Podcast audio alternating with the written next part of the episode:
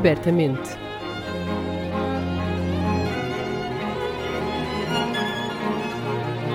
Um podcast da Orquestra Sem Fronteiras. Apresentado por Diogo Costa.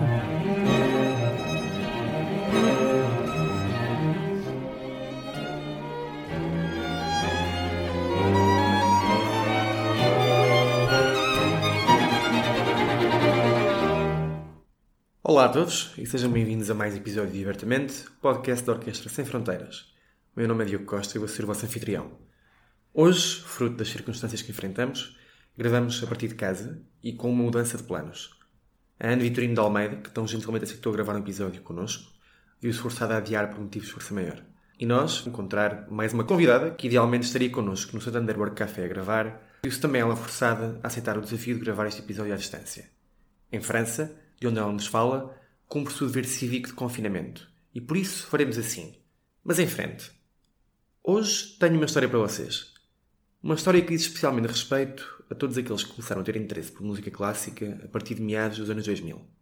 Corria o longínquo ano de 2007 quando eu comecei a aprender violino. O YouTube era apenas um menino. Tinha dois anos. Mas cedo se tornou no palco de tanta música e cedo se tornou num companheiro inestimável tantas horas de almoço e tardes depois da escola tardes passadas a procurar os hits da música clássica que viriam a moldar a minha educação musical. E foi desta forma que muitos de nós ganharam tantas horas de YouTube no currículo como alguns pilotos de avião em milhas aéreas. Lembro-me perfeitamente um dos primeiros vídeos que vi foi o ex-concertino da Filarmónica de Berlim, Kolja Blacher, a tocar o segundo romance para violino e orquestra de Beethoven, com o Cláudio Abado na direção da orquestra. Este vídeo ainda existe hoje no YouTube e tem 13 anos. Mas o que quer isto dizer? Quer dizer que nós, que crescemos musicalmente a partir de 2005, depois do advento do YouTube, crescemos numa realidade altamente moldada pelo consumo digital da música, especialmente em vídeo. E isto não é de descartar, porque a internet, com os seus prós e contras, coisas boas e coisas más, vendeu-nos um sonho. Vendeu-nos o sonho de que um dia seríamos nós, naqueles vídeos, e de que aquela era a carreira prometida caso fôssemos muito bem-sucedidos. Mas não é bem assim, não é? Cedo chegou à grande maioria de nós o dia em que percebemos que eventualmente o sítio onde estaríamos daqui a 10 ou 20 anos não era bem aquele, e começámos a fazer contas à vida sobre o que gostaríamos de nos ver a fazer. Não temos todos que ser músicos da Filarmónica de Berlim ou solistas internacionais, mas podemos e devemos todos ser bons músicos que servem às comunidades às quais pertencem ou escolhem pertencer. Devemos todos procurar o melhor caminho para nos sentirmos realizados e felizes com a nossa profissão. E quem melhor para falar sobre isso do que uma das pouquíssimas pessoas neste país que durante 40 anos tocou numa das melhores orquestras do mundo inteiro. Mas já lá vamos. Antes, vamos só escutar aquele romance para violino e orquestra de Beethoven que há 13 anos me arrastou para esta vida.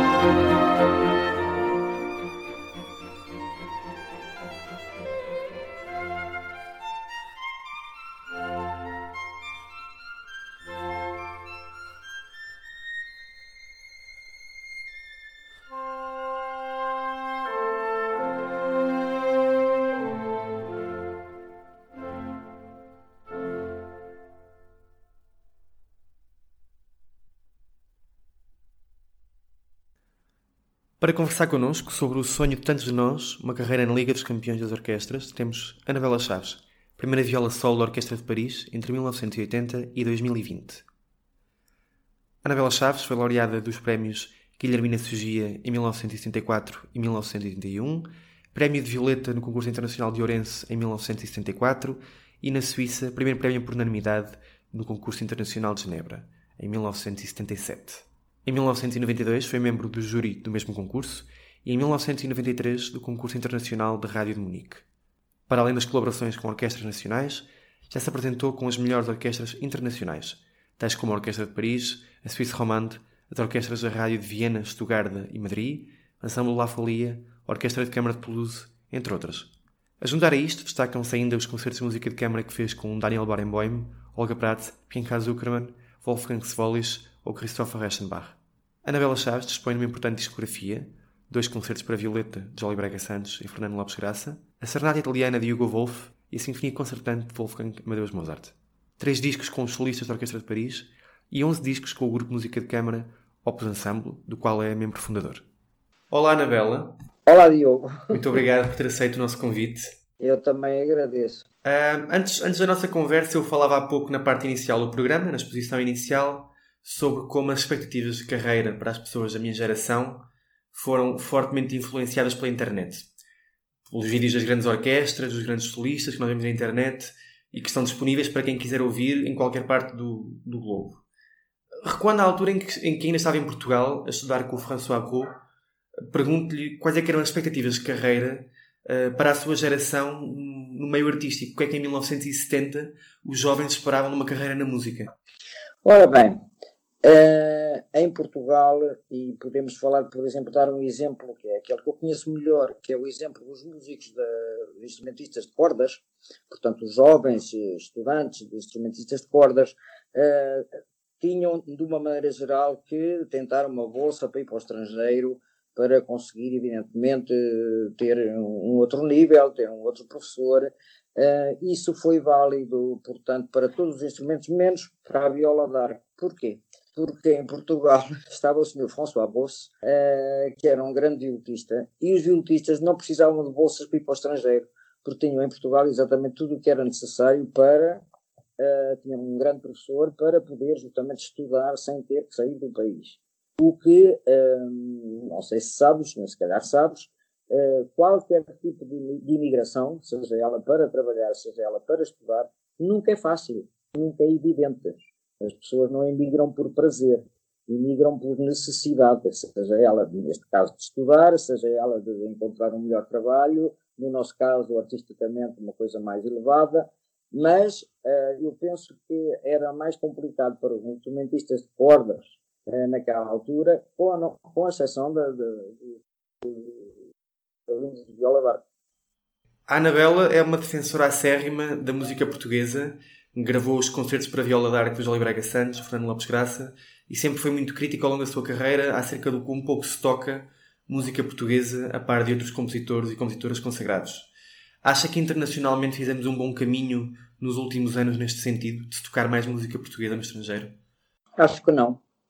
Acho que não há, não há um bom caminho, porque, enfim, eu não, não ouço falar em lado nenhum de que se toque uma obra de música portuguesa o que lhe posso dizer, o, posso dizer aos nossos ouvintes é que, uh, primeiro, uh, obviamente que durante os 33 anos da existência do Opus Ensemble, uh, sempre tivemos, se não era um concerto temático, sempre tivemos a preocupação de incluir música portuguesa nos nossos concertos. Eu, fazendo recitais com piano, sempre tive essa preocupação também, continuo a ter.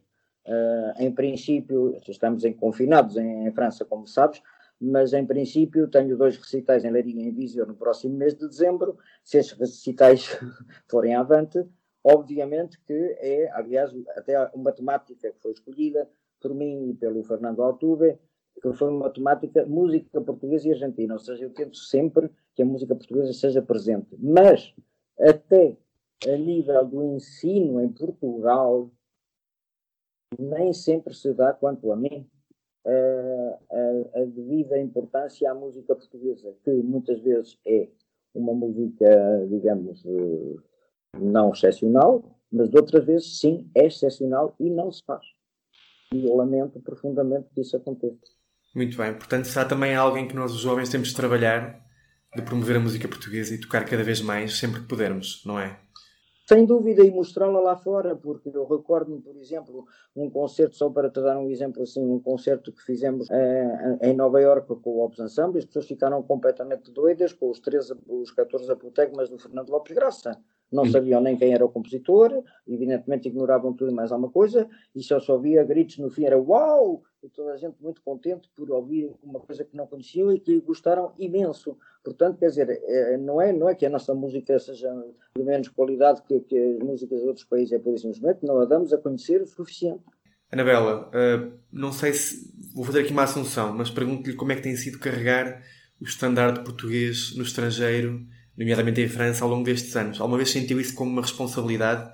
Nós em Portugal, especialmente as gerações mais novas, sempre olhámos para a Anabela com uma grande admiração e como uma embaixadora quase da qualidade musical portuguesa lá fora. A Anabela sente isso como uma responsabilidade? Ora bem, eu penso que, primeiro que tudo, é preciso dizer que neste momento eh, há outros portugueses em, em lugares de responsabilidade no estrangeiro Uh, grandes, grandes músicos, uma flautista, um violista, podia ir por aí fora, um flautista, etc. Uh, eh, evidentemente que, vamos lá ver, não é, uma, não é o que uma pessoa sente quando chega a este ponto de, de, ir para o estrangeiro, de ganhar um concurso à unanimidade numa orquestra e tudo isso, uh, primeiro tem que se perceber o, qual é a escolha. Lá está, falávamos há bocado, sobre o, o aspecto de, de, o que é que se vai fazer para o estrangeiro e se se vai para o estrangeiro porquê. Uh, para mim era claro que eu não podia continuar na Fundação Gulbenkian, uh, por todos os motivos e mais alguns, uh, e então tinha que escolher qualquer coisa, tinha que tentar qualquer coisa de melhor, e tentei. Tentei para três orquestras importantes, que era a Tonhalle de Zurique, a Rias de Berlim e a Orquestra de Paris. Acontece que, eh, contrariamente à França, na Alemanha, quando tu te inscreves, ou pelo menos era assim na minha época, quando uma pessoa se inscrevia para eh, concorrer a, um, a, uma orquestra, eh, tinha que mandar o currículo e depois a escolha era feita consoante o currículo das pessoas. Em França não era assim. Em França qualquer pessoa podia concorrer. Eh, acontece que não foi por isso que eu fui concorrer à França, foi porque era no tempo era a data mais próxima. Portanto, eu fui primeiro a esse e efetivamente fui convidada pelas duas orquestras, tanto na Suíça como na Alemanha, porque obviamente quando tu tens um primeiro prémio do, concurso internacional de Genebra à unanimidade, eh, seria estranho que não te convidassem, não é? Portanto, convidaram-me, só que a primeira data era a data da Orquestra de Paris. Portanto, eu vim concorrer aqui, ganhei a unanimidade, já não foi a mais lado nenhum. Respondi-lhes a dizer agradeço muito, mas pronto isto. Então, responsabilidade. Não é tanto isso, ou seja, é a vontade de, de teres qualquer coisa de melhor. E, naturalmente, vais fazer o melhor que podes e sabes o teu trabalho. Depois, se isso é ou não é uma glória para Portugal, isso já é uma outra questão, mais complexa, porque muitas vezes a sensação que temos é que eu, pelo menos, já tenho muitos anos disto, porque eu comecei três dias antes dos meus 15 anos, é preciso não esquecer, na Orquestra da Emissora Nacional, portanto era menor, até recebia 24 escudos mais do que os meus colegas, porque não pagava segurança social, portanto tenho isto para dizer tenho muitos anos disto. Então o que é que acontece? Acontece que se, uh, se tu vens para, para qualquer sítio, pronto, no meu caso a Orquestra de Paris, evidentemente que é uma grande responsabilidade, eu tinha 27 anos, era, era complicado, apesar de que já tinha 12 anos de, de trabalho atrás de mim feitos em Portugal.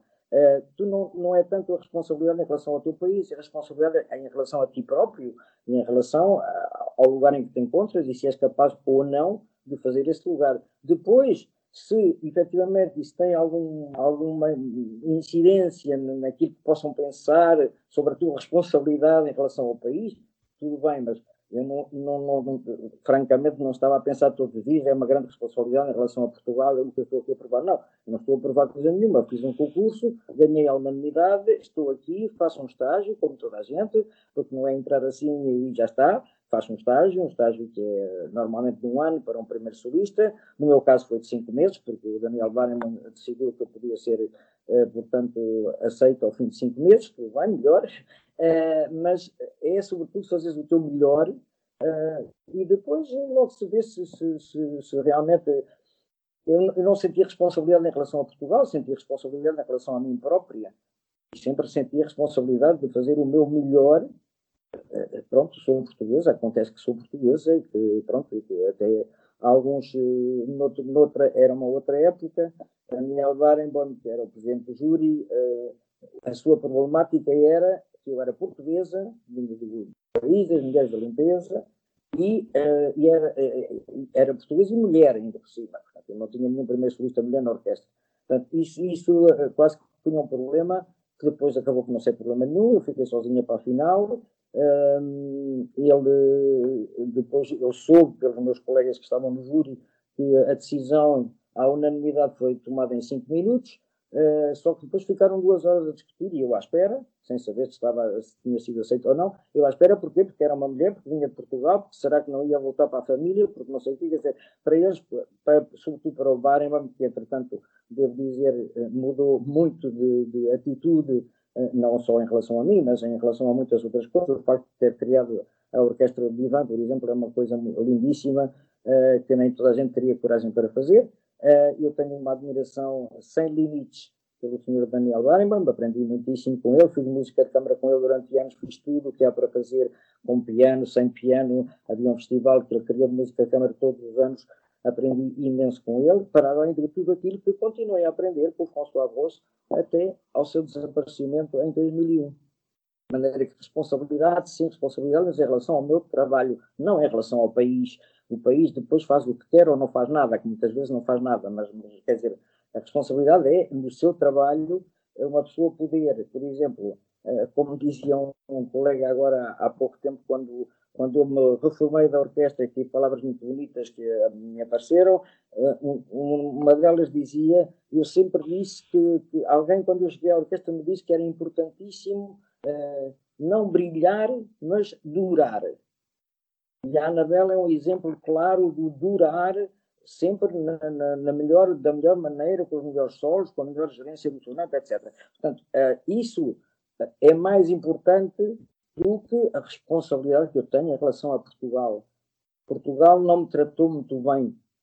Como Portugal não me tratou muito bem, foi por isso que eu me vi embora. Agora, insisto, como dizia há bocado, a imigração não é uma coisa fácil, é uma coisa muito complexa. Portanto, uma pessoa só faz isso quando realmente necessita. Bem, se calhar é uma boa altura para ouvirmos o primeiro andamento do concerto para viola de Jolie Braga Santos, gravado pela Anabela. Quer-nos falar um bocadinho sobre essa altura, sobre essa gravação? Essa gravação, evidentemente, foi feita, portanto, em Budapeste. Uh, porque em Budapeste? Porque mesmo em 1982 ainda estávamos a poucos anos do 25 de Abril e, nomeadamente para o Fernando Lopes Graça, era muito complicado gravar em Portugal. E então uh, conseguimos fazer estas gravações. Aliás, também há o concertino para piano pela Helena Sai Costa, que viajou comigo. Viajamos, portanto, todos juntos, eu, o Fernando Lopes Graça, o Jólio Braga Santos, a Helena Sai Costa, e fomos gravar a Budapeste uh, estes dois concertos, uh, nomeadamente, portanto, o concertino de Lopes Graça e o concerto do Jolim, de uma maneira, como é que eu ia dizer, não tínhamos outra, ou seja, o, nomeadamente Francis Lopes, graças a tudo, tinha sido uma pessoa tinha sido muito pela partido, tinha tido problemas, porque era um homem de esquerda, era um homem que nunca mudava de opinião, e então as coisas, mesmo em 82, não eram fáceis. Então fomos fazê-lo a Budapeste, e foi uma experiência muito, muito, muito interessante. Então ouvimos um bocadinho do primeiro andamento do concerto de Braga Santos.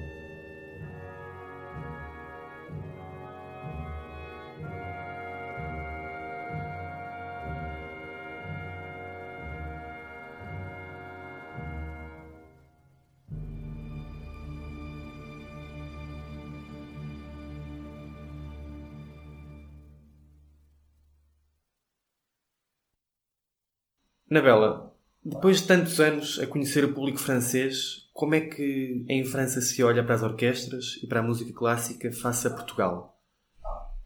Ora bem, eu penso que uh, na Europa é, temos a Alemanha e a Áustria, que são o supra-sumo do respeito e da admiração por tudo o que é música clássica. Não, não posso dizer que a França esteja ao mesmo nível. No entanto, está, quanto a mim, a um nível muito superior que nós vemos em Portugal. Porquê? Porque, sei lá, eu, eu digo isto pela experiência, as pessoas vêm, vêm muito aos concertos, uh, fazem-se dois concertos por semana, por exemplo, agora, ultimamente, tem-se feito dois, já em, em épocas passadas fizei, fazíamos três, chegámos a ter três concertos uh, num sítio que era muito mau acusticamente, devo dizer, era o Palácio dos Congressos, mas três concertos com 3.600 pessoas por concerto, o que significa que realmente há uma grande necessidade. Hoje em dia temos só dois concertos por semana, de uma maneira geral, que são 2.400 pessoas, as salas estão cheias. Agora com o confinamento já não, já não há concertos, já não há pública, não há nada, há gravações e vamos com sorte. Pronto, uh, mas uh, dessa necessidade que têm as pessoas da música clássica a tal ponto que depois do confinamento, entretanto meteram-se as férias, mas nós ainda, ainda antes das férias ainda conseguimos fazer no princípio de julho um concerto uh, com um grande maestro que é muito jovem, tem 24 anos e chama-se Klaus Makella e é o maestro vai ser, portanto, o diretor musical da Orquestra de Paris em 2022 que neste momento, neste mesmo novembro, é nomeado diretor musical da Orquestra do Oslo uh, e fizemos um concerto com ele, foi uma, uma, maravilha o concerto, porque ele é um grande músico, é realmente qualquer coisa de extraordinário, no sentido que aos 24 anos, com aquela maturidade, não se encontra propriamente todos os dias, nem, nem ao cantinho aqui da rua. Então, eh, isto para te dizer que a necessidade das pessoas era de tal maneira que eu pensei, com a minha velha idade, que já tinha assistido a tudo e que já sabia tudo. Não, eu não sabia tudo e não sei tudo. A orquestra entrou, o público começou a aplaudir e o público nunca mais parou de aplaudir. O concertinho teve que fazer um esforço ao fim de quatro minutos de entrar porque não paravam de aplaudir. De tal maneira estavam felizes de poder estar em contacto de novo com uma orquestra ao vivo. Isto, de alguma maneira, nós até estávamos um bocado incomodados, porque, evidentemente, já não sabíamos o que é que havíamos de fazer, era uma situação completamente anormal, completamente fora do, do comum, uh, ver as pessoas a aplaudir a orquestra daquela maneira. O concertinho chegou, a orquestra levantou-se, eles continuaram a aplaudir e foi preciso que ele ficasse em pé e fizesse assim para lá para, para que as pessoas realmente se acalmassem, porque era, era uma, foi um, realmente uma, uma explosão de entusiasmo absolutamente incrível. E isto significa, e nós vemos pelos concertos, evidentemente, quando se faz música de câmara, quando se faz uh, uh, concertos em recital e tudo isso, há sempre muita gente, há sempre muita gente interessada na música. Obviamente o país é muito maior, já sabemos, mas há muito mais iniciativas uh, realmente a defender a música clássica, sem dúvida nenhuma. Bem, sabemos que orquestra, uma orquestra como a Orquestra de Paris é uma orquestra com uma dimensão muito grande e que reúne músicos do mundo inteiro e de escolas muito diferentes. Mas a Orquestra de Paris é uma orquestra francesa e com uma forma de pensar o som muito característica vinda de Portugal, na altura em que entrou, como é que foi a adaptação a este tipo de som e de estética francesa? Digamos que não foi muito difícil, porquê? Talvez porque eu tinha um professor belga e que foi estudante, foi um dos melhores alunos, melhores alunos de Maurice Vieux em Paris. Portanto, quero dizer, de alguma maneira, eh, não foi uma coisa que a mim me incomodasse particularmente, antes pelo contrário. E gostava de dizer que eh, é uma orquestra uh, digamos que é mais de 90% francesa. Os estrangeiros são muito poucos, só do outro lado do Atlântico só há um americano e depois há três espanhóis. Digamos que a comunidade maior são os japoneses, que são para aí seis. depois há um italiano, há três espanhóis, e havia uma portuguesa que era eu. Ok. Nabela, admito-lhe que para este episódio em concreto eu sondei alguns amigos meus ligados a orquestras portuguesas para perceber o que gostariam de lhe perguntar. Alguns são amigos a início de carreira em orquestras e, obviamente, as sugestões mais óbvias passavam por lhe perguntar como é que ganhou a prova ou como é que, como é, que é tocar com a Orquestra de Paris.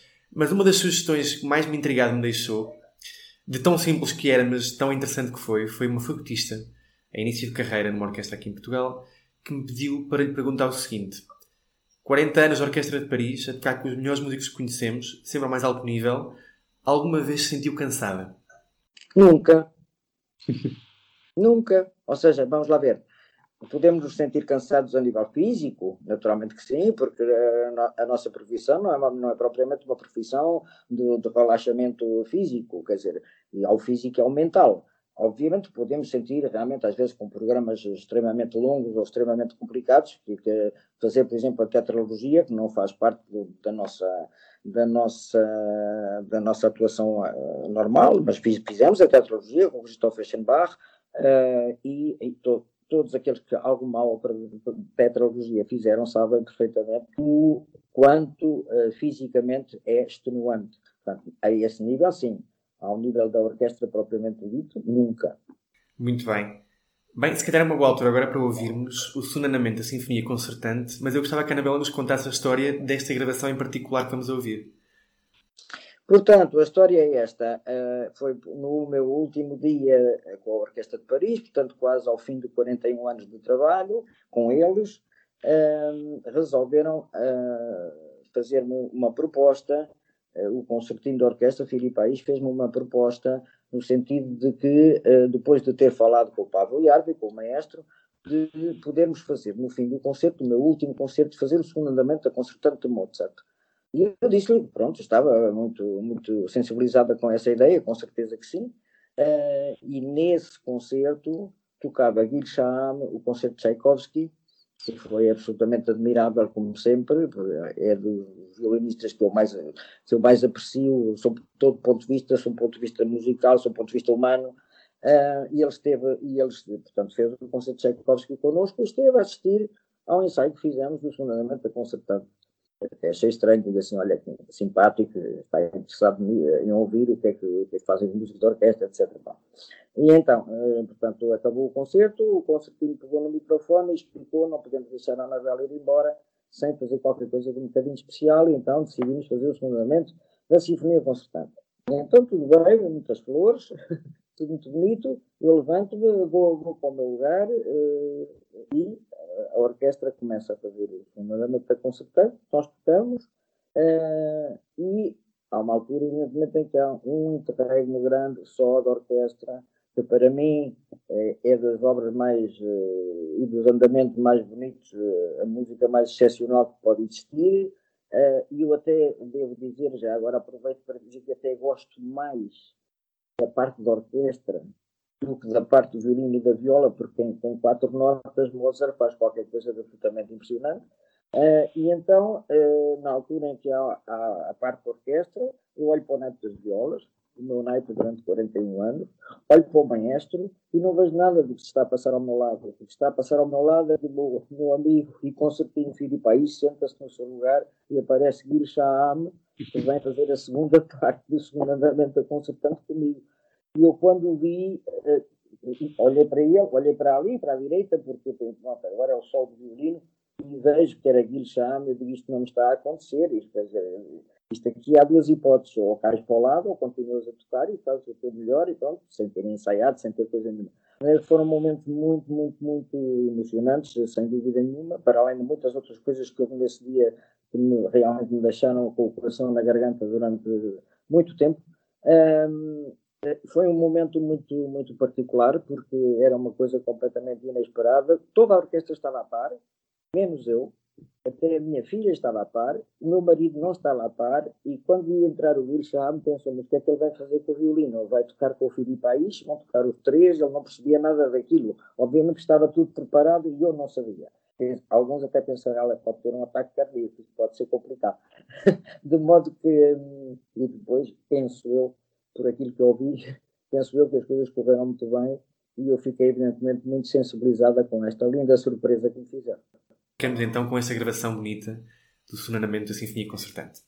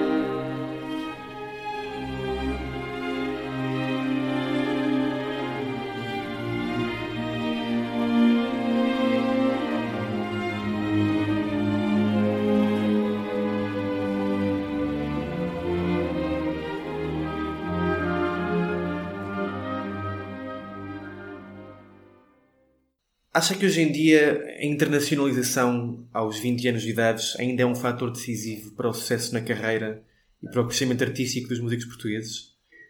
Ora bem, eu penso que a internacionalização é, talvez haja mais facilidade na, na digamos, na, no, no, movimento das pessoas, ou seja, e para já, como disseste há pouco, temos a internet, as pessoas têm mais facilidade em saber onde é que há lugares, o que é que podem fazer, onde é que podem estudar, que masterclass é que podem ir ouvir, etc. Uh, ah, tudo isso, evidentemente, ajuda. Uh, agora, depende, lá está, do que é que as pessoas querem fazer nessa internacionalização. O que é que querem? Querem estudar? Querem depois ir fazer música de câmara, querem fazer uma carreira a solo, querem tocar numa orquestra. Portanto, tudo isto são coisas muito diferentes umas das outras e depende para qual lado é que as pessoas se querem virar neste aspecto. E uh, se eu sei, e tu também sabes, que há muita gente que tenta justamente estudar para fora. Uh, tenho alunos que foram alunos do meu aluno António Pereira, que é professor na Universidade de Aveiro, na Universidade de Castelo Branco, uh, que concorreram um dos alunos e que agora está aqui em Paris a estudar com o meu colega, o outro que da viola de orquestra, eh, e pessoas que tocam muito bem e que lá está, querem fazer qualquer coisa de melhor e querem tentar.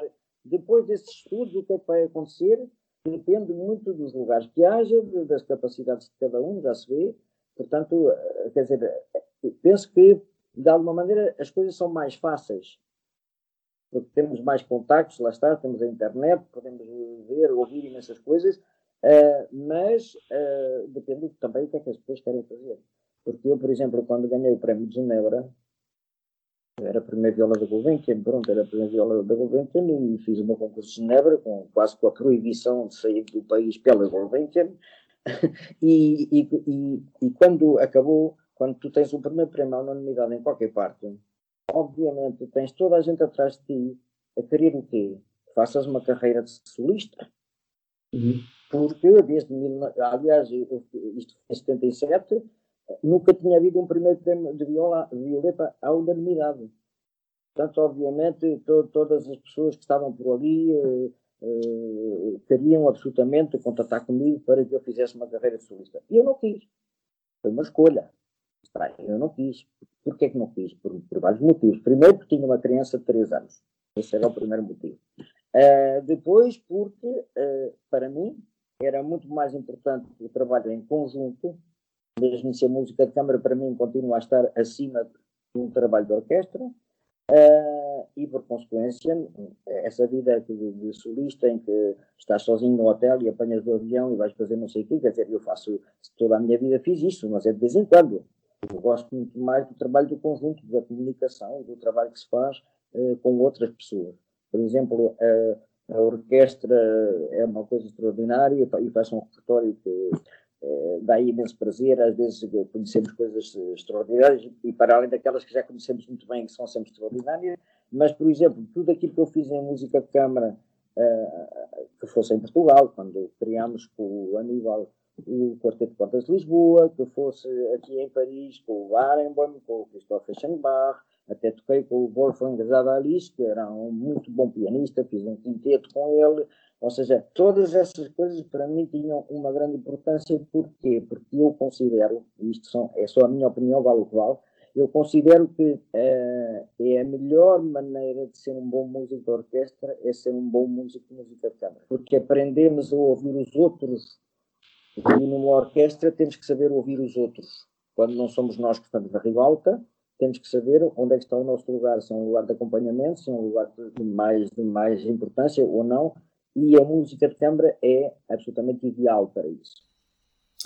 Bem, para finalizar, a Anabela já respondeu em, em parte a esta última pergunta que eu lhe ia fazer, mas vou-lhe fazer na mesma, que é, com a internacionalização ou não, com estudos no estrangeiro ou só em Portugal, que conselhos é que deixaria aos jovens que neste momento tentam estabelecer uma carreira na música clássica e que procuram fazer o melhor trabalho possível?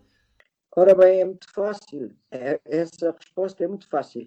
Trabalhar toda a vida trabalhar, trabalhar, trabalhar, trabalhar, estudar, estudar. E quando nós pensamos, ah, isto, isto afinal de contas já conhecemos, não, não, não, não, estudar, estudar, estudar, estudar. E a mesma coisa que conhecemos bem, temos que voltar a elas, uh, porque também é, é, um bocado evidentemente a experiência que fala, muitas vezes uh, eu fiz muitas coisas na minha vida e entre elas vou-te dar um exemplo, uma, umas sonatas de Brahms, por exemplo, as duas sonatas de Brahms que foram escritas pelo Brahms para viola, das quais ele não gostava. Ele tinha escrito para clarinete, depois escreveu para viola, ele não gostava, mas ainda bem que as fez, porque temos duas excelentes sonatas de Brahms. Ora bem, isto é um exemplo entre mil. Uh, ao fim de uma série de anos, tu apercebes-te de que uh, aquilo que tu sabias era muito pouco. E que com a experiência tu vais, vais-te a perceber que, afinal de contas, há coisas que tu podias mudar e podias fazer muito melhor. Isto é válido para qualquer coisa. Para uma, qualquer coisa a solo, para, para, para recitais, para o que for há imensas coisas que, à medida que os anos vão passando, nós modificamos porque temos outra experiência e sabemos que, afinal de contas, aquilo que fazíamos era, uh, por exemplo, uh, eu, eu, diziam que eu era dotada. Pronto, eu era dotada, tudo bem.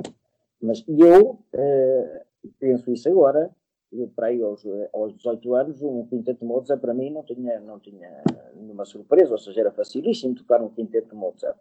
Uhum. E hoje é muito mais difícil. Porquê? eu sou muito mais exigente com o meu trabalho. Ainda agora há, há coisa de vai fazer, portanto, depois da manhã 15 dias tive um concerto de música de câmara justamente na Normandia, uh, em quinteto, uh, e não há dúvida de que nós vemos as coisas de outra maneira, portanto, o estudo e a continuação de um trabalho uh, realmente aprofundado, mesmo se há obras em que deixamos de parte durante alguns anos ou durante algum tempo, quando voltamos a elas, nunca devemos fazer uma coisa que é tratar as obras por tu. Isto era dito por um maestro que até me, que até me, me denunciou à PIDE, portanto, um maestro de quem eu não gostava nada, como podes imaginar, denunciou-me à PIDE, quase que ia tendo problemas graves naquela altura, portanto, estávamos em ditadura total. E, mas, no entanto, esta, isto que ele dizia era uma grande verdade, que era nunca tratar as obras por tu. Isso para mim ficou-me, depois tudo o resto é uma porcaria, mas isto ficou-me porque realmente não se deve tratar as obras. Ah, isto eu já conheço. Não, não, isso não serve. Temos que pegar nas obras, recomeçar de novo, ver tudo. Afinal de contas, olha, isto aqui poderia ser assim. E outra coisa que também, uh, eu não gosto de dar conselhos, mas enfim, são sugestões. Uh, eu sei que agora uh, muita gente anda de carro, ou muita gente anda de bicicleta, ou, em bicicleta em Lisboa não dá muito jeito, mas enfim, uh, seja como for. Quando se, eu digo sempre aos meus alunos, quando estamos em transportes públicos, aproveitar o mais possível para olhar para as partituras sem ter o instrumento na mão. Porque vamos nos aperceber de imensas coisas das quais não nos apercebemos quando temos o instrumento na mão. Porquê? Porque uhum. o instrumento faz com que, ai a qualidade de som, ai a afinação, ai isto aqui não está bem e então não vamos ver o texto no seu mais profundo. Uhum. E isso é importante ver sem ter o instrumento na mão. Olhar só para o texto. Portanto, se, se, se pode ajudar de alguma maneira isto que eu estou a dizer, fico muito feliz. Bem, para terminar, podemos ouvir umas quatro peças em suite do Fernando Lopes Graça, obra que lhe foi dedicada em 1978. Qual das quatro é que ouvimos, Anabela? Uh, não sei, são todas tão bonitas que é difícil. Talvez a última.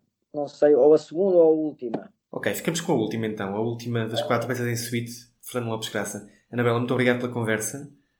Obrigado eu. E ficamos com o Fernando Lopes Graça. Sim, senhor. Muito bem. Obrigado. thank you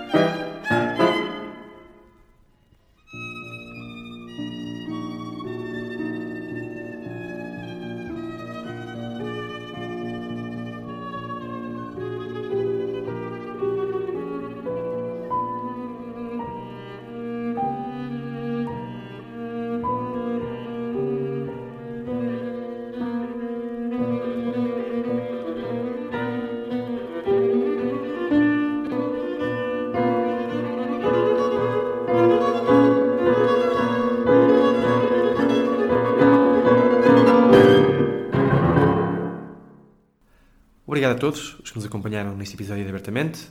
Estamos de volta no próximo dia 14 de janeiro, presencialmente, para o quinto episódio com o Raul da Costa, pianista e diretor artístico do Festival Internacional de Música da Póvoa de Varzim. Até lá, passem bem e abertamente.